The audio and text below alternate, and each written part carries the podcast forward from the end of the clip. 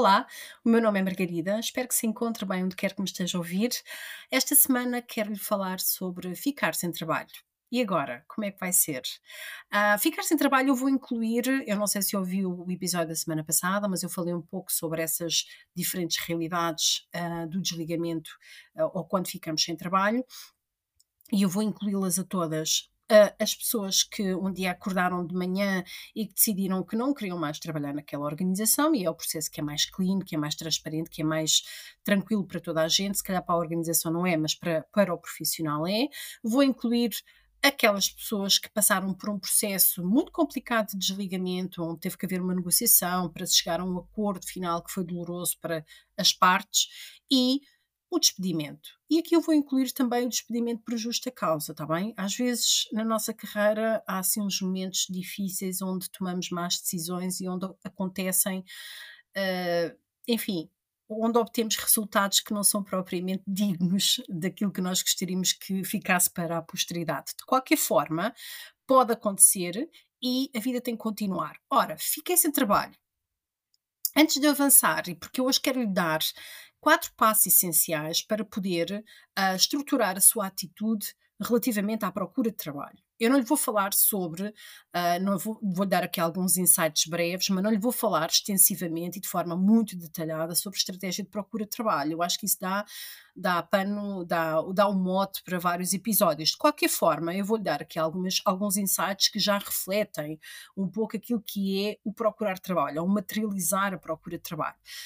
Estes quatro passos essenciais vão ajudá-lo ou vão ajudá-la uh, a definirem uma postura, uma atitude e a definir uma mensagem, que é a mensagem, a vai construir a sua narrativa para levar para o mercado de trabalho e procurar novas organizações ou novos desafios profissionais. Antes de avançarmos, um, eu vou, como em quase todos os episódios, vou vestir aqui o meu papel de conselheira de carreira e vou-lhe dar aqui uh, apenas uma nota. Uh, e é, é, um pouco aquilo que eu, que eu faço com os profissionais que eu acompanho no, no meu dia a dia e que eu uh, gosto de deixar isso bem claro, porque às vezes nós, quando decidimos e quando tomamos decisões, estamos a tomar decisões com, um, com as ferramentas erradas. Gerir uma carreira não se faz uh, com o coração, faz com a, com a cabeça. Ou seja, gerir a minha carreira não é um ato de paixão, nossa carreira em determinados projetos, em determinadas organizações onde trabalhamos, em determinadas funções, há paixão, mas a paixão é uma coisa momentânea. E quando eu olho para a minha carreira, e lembre-se que uh, eu já falei sobre o que é uma carreira, e uma carreira é uma espiral, pelo menos a carreira destes tempos modernos, e eu vou aqui brincar um bocadinho com, com o termo, e portanto, se é uma espiral, significa que ela contém eventos, dinâmicas, contextos, atores que não vão ficar lá para sempre, vão se modificando, vão se renovando, vamos encontrando novos. E, portanto, quando nós temos que lidar com esta multiplicidade de fatores, significa, porque a carreira antiga era uma linha contínua, lembra-se disso, se nós temos que lidar com esta multiplicidade de, de eventos e dinâmicas, é óbvio que temos que tomar decisões pragmáticas, realistas, eficazes, sensatas, racionais, ponderadas.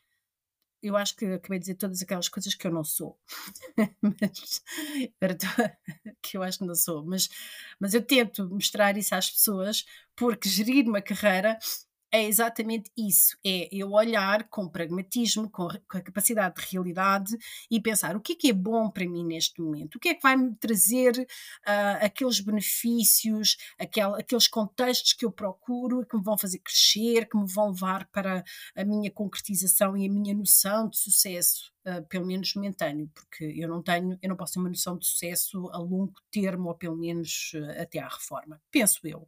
Uh, pelo menos esta é a minha visão relativamente ao trabalho. Portanto, já sabe, vai procurar trabalho e, portanto, se vai procurar trabalho, procurar trabalho faz parte de gerir a sua carreira. Portanto, não vai. A primeira coisa que vai ter que evitar de fazer é disparar vez para todo lado. Já sabemos que é assim, uh, já sabemos que essa é a realidade uh, que, que, se encontra quando se fala com muitos profissionais.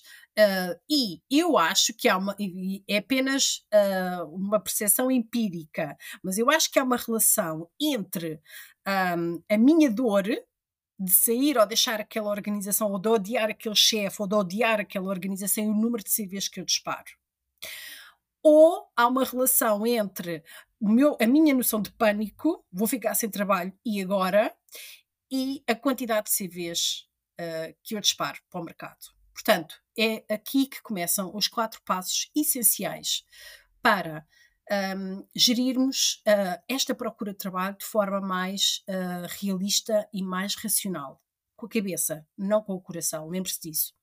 Ora, primeiro passo.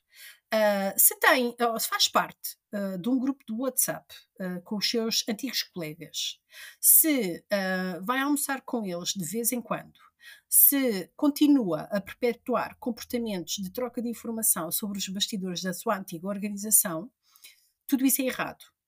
Não significa que não possa ter uh, boas relações com antigos colegas e que uh, futuramente serão bons contactos e serão pessoas que estima e com as quais quer manter uma certa ligação e que se vai perpetuar no tempo, tudo certo. Mas, a partir daquele momento em que formalizou o desligamento, em que uh, aquela relação de interesse mútuo, que eu já falei sobre ela, se começa a quebrar, o que acontece é, e eu imagino sempre isto desta forma, é que a organização fez uma curva e continuou por um caminho e você vai continuar por um caminho em frente, diferente, não melhor nem pior, é diferente, vai começar a fazer um caminho de individualização até encontrar uma nova organização.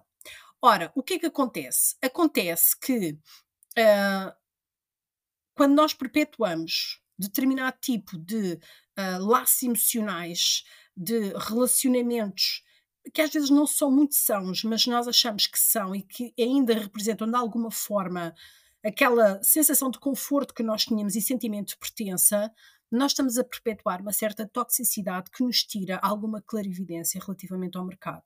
E aquilo que acontece, e eu tenho visto isto com alguma frequência, é que os antigos colegas uh, com uh, arrogantes de, do direito de fazerem conselhos, dão sempre os piores conselhos relativamente à sua procura de trabalho.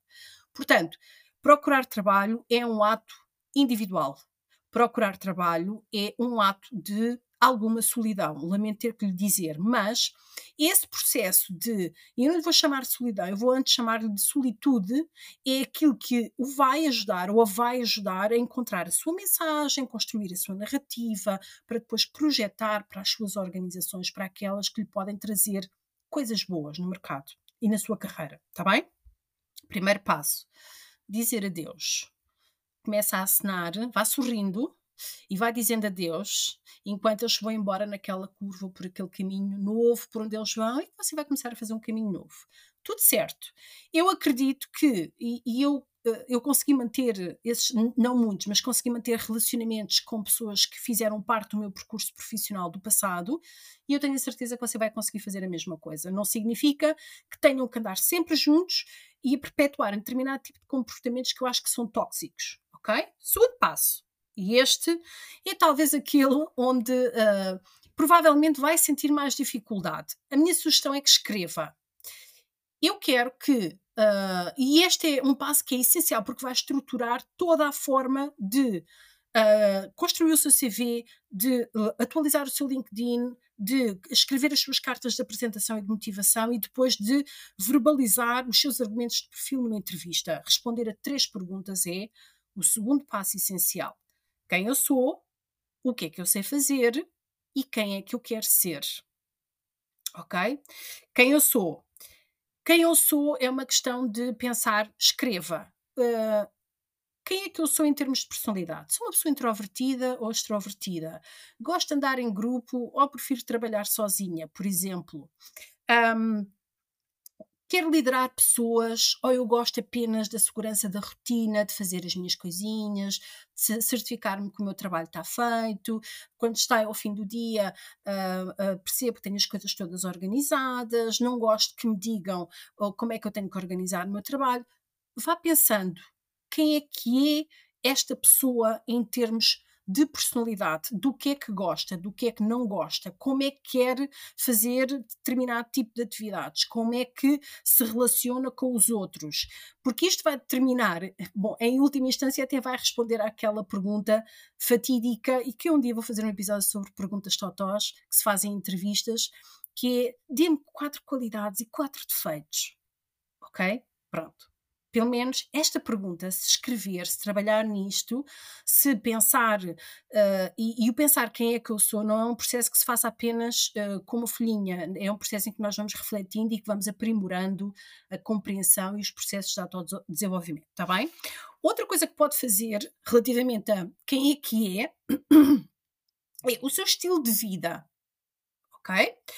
Uh, e o estilo de vida é: tenho hobbies ou não tenho hobbies?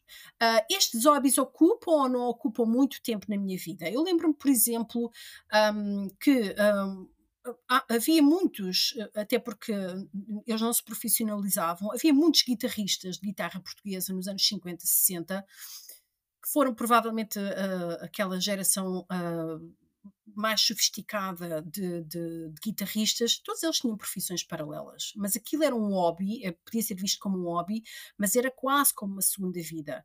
E, portanto, eles conciliaram um, este hobby com a profissão que tinham. Portanto, tenho que pensar o que é que eu faço na minha vida pessoal. Aquilo que eu faço na minha vida pessoal é muito importante. Eu quero dedicar-lhe tempo, eu quero, uh, de alguma forma, conseguir agarrar uh, estas coisas e conciliá-las com a, a minha uh, gestão de carreira. Isso é o seu estilo de vida. Depois, pensar, gosto de viajar ou não gosto de viajar? Viajar é uma coisa que tem que ser uh, muito importante para mim e que tenho que, tenho que conciliar, estou-lhe a dar exemplos, tenho que conciliar com a minha carreira e, por exemplo, uh, se estudar, e eu quando falo em estudar, não é necessariamente estudar uh, temas que estão relacionados com a sua carreira, mas o estudar, o obter conhecimento, o realizar atividades que me transfiram conhecimento, uh, que eu possa, uh, de alguma forma, uh, usufruir e que possa, de alguma forma, operacionalizar no futuro. Tudo isto é importante porque quem é como é que vive a sua vida e como é que a quer viver no futuro é importante para responder à pergunta de quem é que eu sou. E isso vai ter um impacto depois, nem que seja na negociação da função e de como é que ela se tem que acomodar com o resto da sua vida, ok? Segundo passo, deste segundo passo, o que sei fazer. E aquilo que sei fazer talvez seja um bocadinho mais simples, primeira coisa que tem que identificar é talentos. Lembre-se que o talento é uma aptidão inata, nasceu consigo. E lembre-se que um talento pode ser uma aptidão que tem, uh, um dom que tem, que nasceu consigo, mas que não tem ou que não produz nenhum impacto ao nível, ao nível profissional, ao nível da sua carreira. Portanto, tem que pensar, tem que os identificar. Estes talentos que eu tenho uh, são úteis para a minha carreira ou não? Ok? Depois, skills e competências. Skills e competências são o saber fazer, é o tradicional saber fazer. Este saber fazer é importante porque é ele que instrumentaliza uh, uh, os resultados, o alcance dos resultados e dos objetivos. Ok? Depois, por último, conhecimento. E conhecimento é o quê? É a informação que vamos acumulando e que depois é instrumentalizada através das skills e das competências, que são praticamente a mesma coisa. Ok? Portanto, o que é que eu sei fazer pode ser respondido com identificando talentos, identificando skills e competências e identificando conhecimento. E pense que isto tem que ter um impacto ao nível da sua vida profissional, porque aquilo que está a fazer é a identificar a persona pública que vai uh, operacionalizar quando for procurar trabalho. Por último, o que é que eu quero ser? Talvez a pergunta mais, eh, mais, mais difícil das três, porque o que é que eu quero ser é o resultado ou é o produto de quem é que eu sou e o que é que eu sei fazer. E uh, o que é que eu quero ser é com Uh, o meu estilo de vida, com a minha personalidade, com os meus conhecimentos, com os, as minhas skills e competências e também com os meus talentos, uh, o que é que eu quero projetar em termos de carreira. Escreva não tem que ter apenas uma forma de projetar-se. Isso não existe. Eu acho que nós uh, vivemos um tempo em que podemos projetar diferentes coisas e vai perceber que nessas diferentes coisas que vai projetar há um padrão. E esse padrão é o seu propósito. Mas isso talvez seja um pouco mais para a frente. Terceiro passo essencial. Ora, já sabe quem é que é, já sabe o que é que sabe fazer, já sabe uh, o, o que é que quer ser em termos profissionais, entretanto já saiu daqueles grupos de WhatsApp que diziam mal do seu chefe, aquelas coisas todas, já começou a dizer adeus, a acenar, tipo Rainha Isabel, sempre com um sorriso assim meio etéreo, e então o que é que vai fazer? Construir o seu CV. Ora, construir, eu não lhe vou falar sobre construção de CV, porque construir o CV é um pouco mais complexo do que apenas os insights que lhe vou dar hoje, mas o conselho que eu, lhe dei, que eu lhe deixo é construa o seu CV segundo o MedStar, refletindo todos estes uh, passos anteriores que deu. Ok? E como é que se faz isso? Uh, em primeiro lugar, descrevendo e contextualizando organizações e funções, Uh, definindo ou identificando ações e, uh, que, uh, e as ações podem ser identificadas como as atividades funcionais relativas à profissão que teve e que tem, e que resultados é que obteve. Resultados podem ser objetivos ou subjetivos, mensuráveis ou qualitativos. Está bem? Eu sei que os objetivos, uh, que os resultados subjetivos ou mais qualitativos são mais difíceis de os identificar, mas esse trabalho também pode ser, também pode ser feito. E por último, entramos no, quatro, no quarto passo essencial. Ora, o quarto passo essencial é: se eu já, já tenho uma estrutura de narrativa e de mensagem relativamente ao meu perfil, eu quero olhar para o mercado e eu quero identificar as organizações que me podem interessar e que de alguma forma podem corresponder à, à, mensagem, à minha postura, à minha atitude, à, às minhas necessidades como profissional. E necessidades, eu aqui estou a incluir também as necessidades da vida pessoal. Por exemplo, se é guitarrista, e estou a dar este exemplo, e gosta de todas as noites ir para a Alfama tocar nas tabernas que lá existem, tem que ter um empregador que, de certa forma, seja compreensivo. Ok? Portanto, quando vai procurar trabalho, já tem que ter essa preocupação. E porquê? É óbvio que não olha para a página de LinkedIn da organização e vê, ah, este empregador parece muito compreensivo. Não é assim que funciona.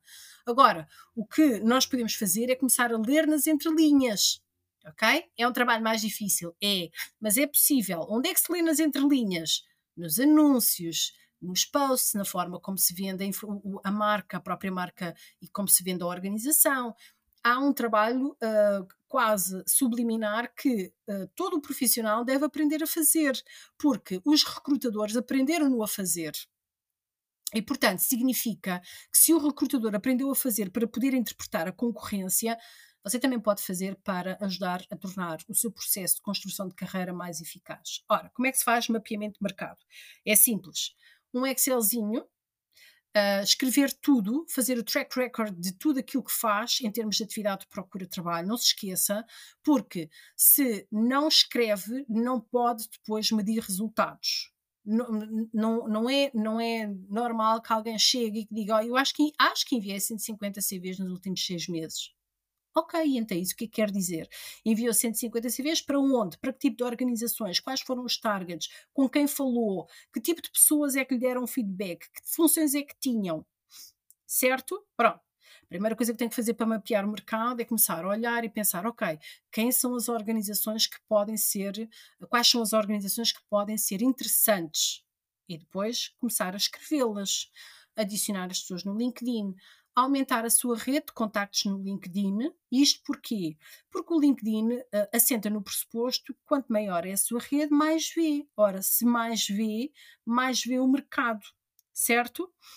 Ora, isto é algo que tem que ser feito. E, e, às vezes, eu sei que às vezes é difícil perceber que o aumento da rede de contactos no LinkedIn parece que não dá resultados, mas dá.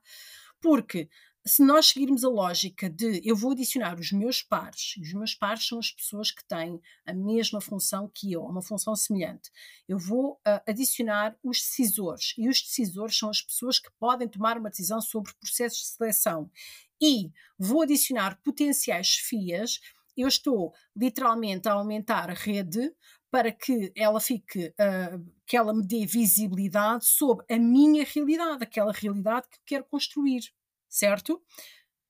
agora já começa a perceber porque é que gerir uma carreira não é com o coração, é com a cabeça, porque nós temos de tomar estas decisões e temos que pensar aquilo que é melhor para nós. Ora, quando nós começamos a alargar a rede de contactos no LinkedIn e quando começamos a identificar as organizações, aquilo que nós temos que fazer é vamos à página do LinkedIn dessa organização, vemos quem são as pessoas, vemos os anúncios, vemos se tem oportunidades em aberto, não se fixe apenas naquilo que o algoritmo do, do LinkedIn lhe vai mostrar em termos de anúncios para o seu perfil, porque o LinkedIn vai enganá-lo ok? O LinkedIn vai mostrar aquilo que lhe interessa ao algoritmo, não aquilo que lhe interessa a si, embora seja essa a ideia que eles lhe vendem. Mas verificar sempre as oportunidades na página de LinkedIn da organização e no website. Porque às vezes Uh, para as organizações mais pequenas não será assim, mas para as organizações maiores, há muitas organizações que inclusive já têm microsites só dedicados às oportunidades que têm aberto. Não estão todas publicadas no LinkedIn. Portanto, fazer esse cross-check para que não lhe falhe nada. Depois, começar, obviamente, a, a, a, acompanhar e a fazer o tracking de, das pessoas que o adicionam e como é que elas poderão, ou poderão uh, ajudar em termos de recrutamento responder sempre a anúncios também. O, o, responder ao anúncio é uma parte da procura de trabalho é uma parte uh, da, da, estratégia de procura de trabalho, porque essas são as oportunidades em ativo ou no ativo, ou aquelas que estão em aberto. Mas há um trabalho de, e não tem que publicar posts todos os dias para, para ser visível, embora essa questão da visibilidade às vezes podia ser discutida, mas deve adicionar pessoas, deve ver o que é que elas andam a fazer, deve adicionar determinadas páginas de organizações que lhe interessam, deve, de alguma forma, fazer contribuições que possam ser relevantes e isso ajuda a aumentar a sua visibilidade. Posto isto, um, gostava de deixar apenas uma pequena recomendação. Procurar trabalho não é quantidade, não é quantidade, é consistência e continuidade no tempo. Para algum tipo de perfis, uh, vai ser mais fácil. Para algum tipo de perfis, eu tenho profissionais que, quando estão a fazer o programa, a meio do programa, já estão em entrevistas, tem a ver com o seu próprio segmento, tem a ver com o tipo de função. Para outros profissionais, seis meses a procurar trabalho vai ser curto. Está bem? O que é importante é pensar: se isto demorar seis meses, eu tenho que ter uma estratégia uh, que me dê resultados ao longo do tempo. Se não, se, não, se não demorar seis meses, fantástico significa que conseguiu mais cedo. Mas tem que pensar que aquilo que está a fazer não tem que ser em quantidade para ser muito mais rápido. Não é assim que funciona. A procura de trabalho não é assim que funciona. É preferível, e é isso que eu recomendo, faço sempre essa recomendação, que estabeleça um objetivo semanal. E um objetivo semanal é, por exemplo, e vou apenas extrapolar, responder a dois anúncios e fazer uma candidatura espontânea, ou fazer um contacto através do LinkedIn. E isto são três uh, todas as semanas. Três, três, três, três, e vai-se prolongando o tempo. Quando começar o tempo a passar e as oportunidades uh, a começarem a acumular-se, vai começar a aparecer oportunidades para ir à entrevista. O objetivo é não estar num processo, é estar em dois ou três em, em simultâneo para ter maior capacidade negocial. Está bem? Boa sorte, bom trabalho, boa procura e até para a semana.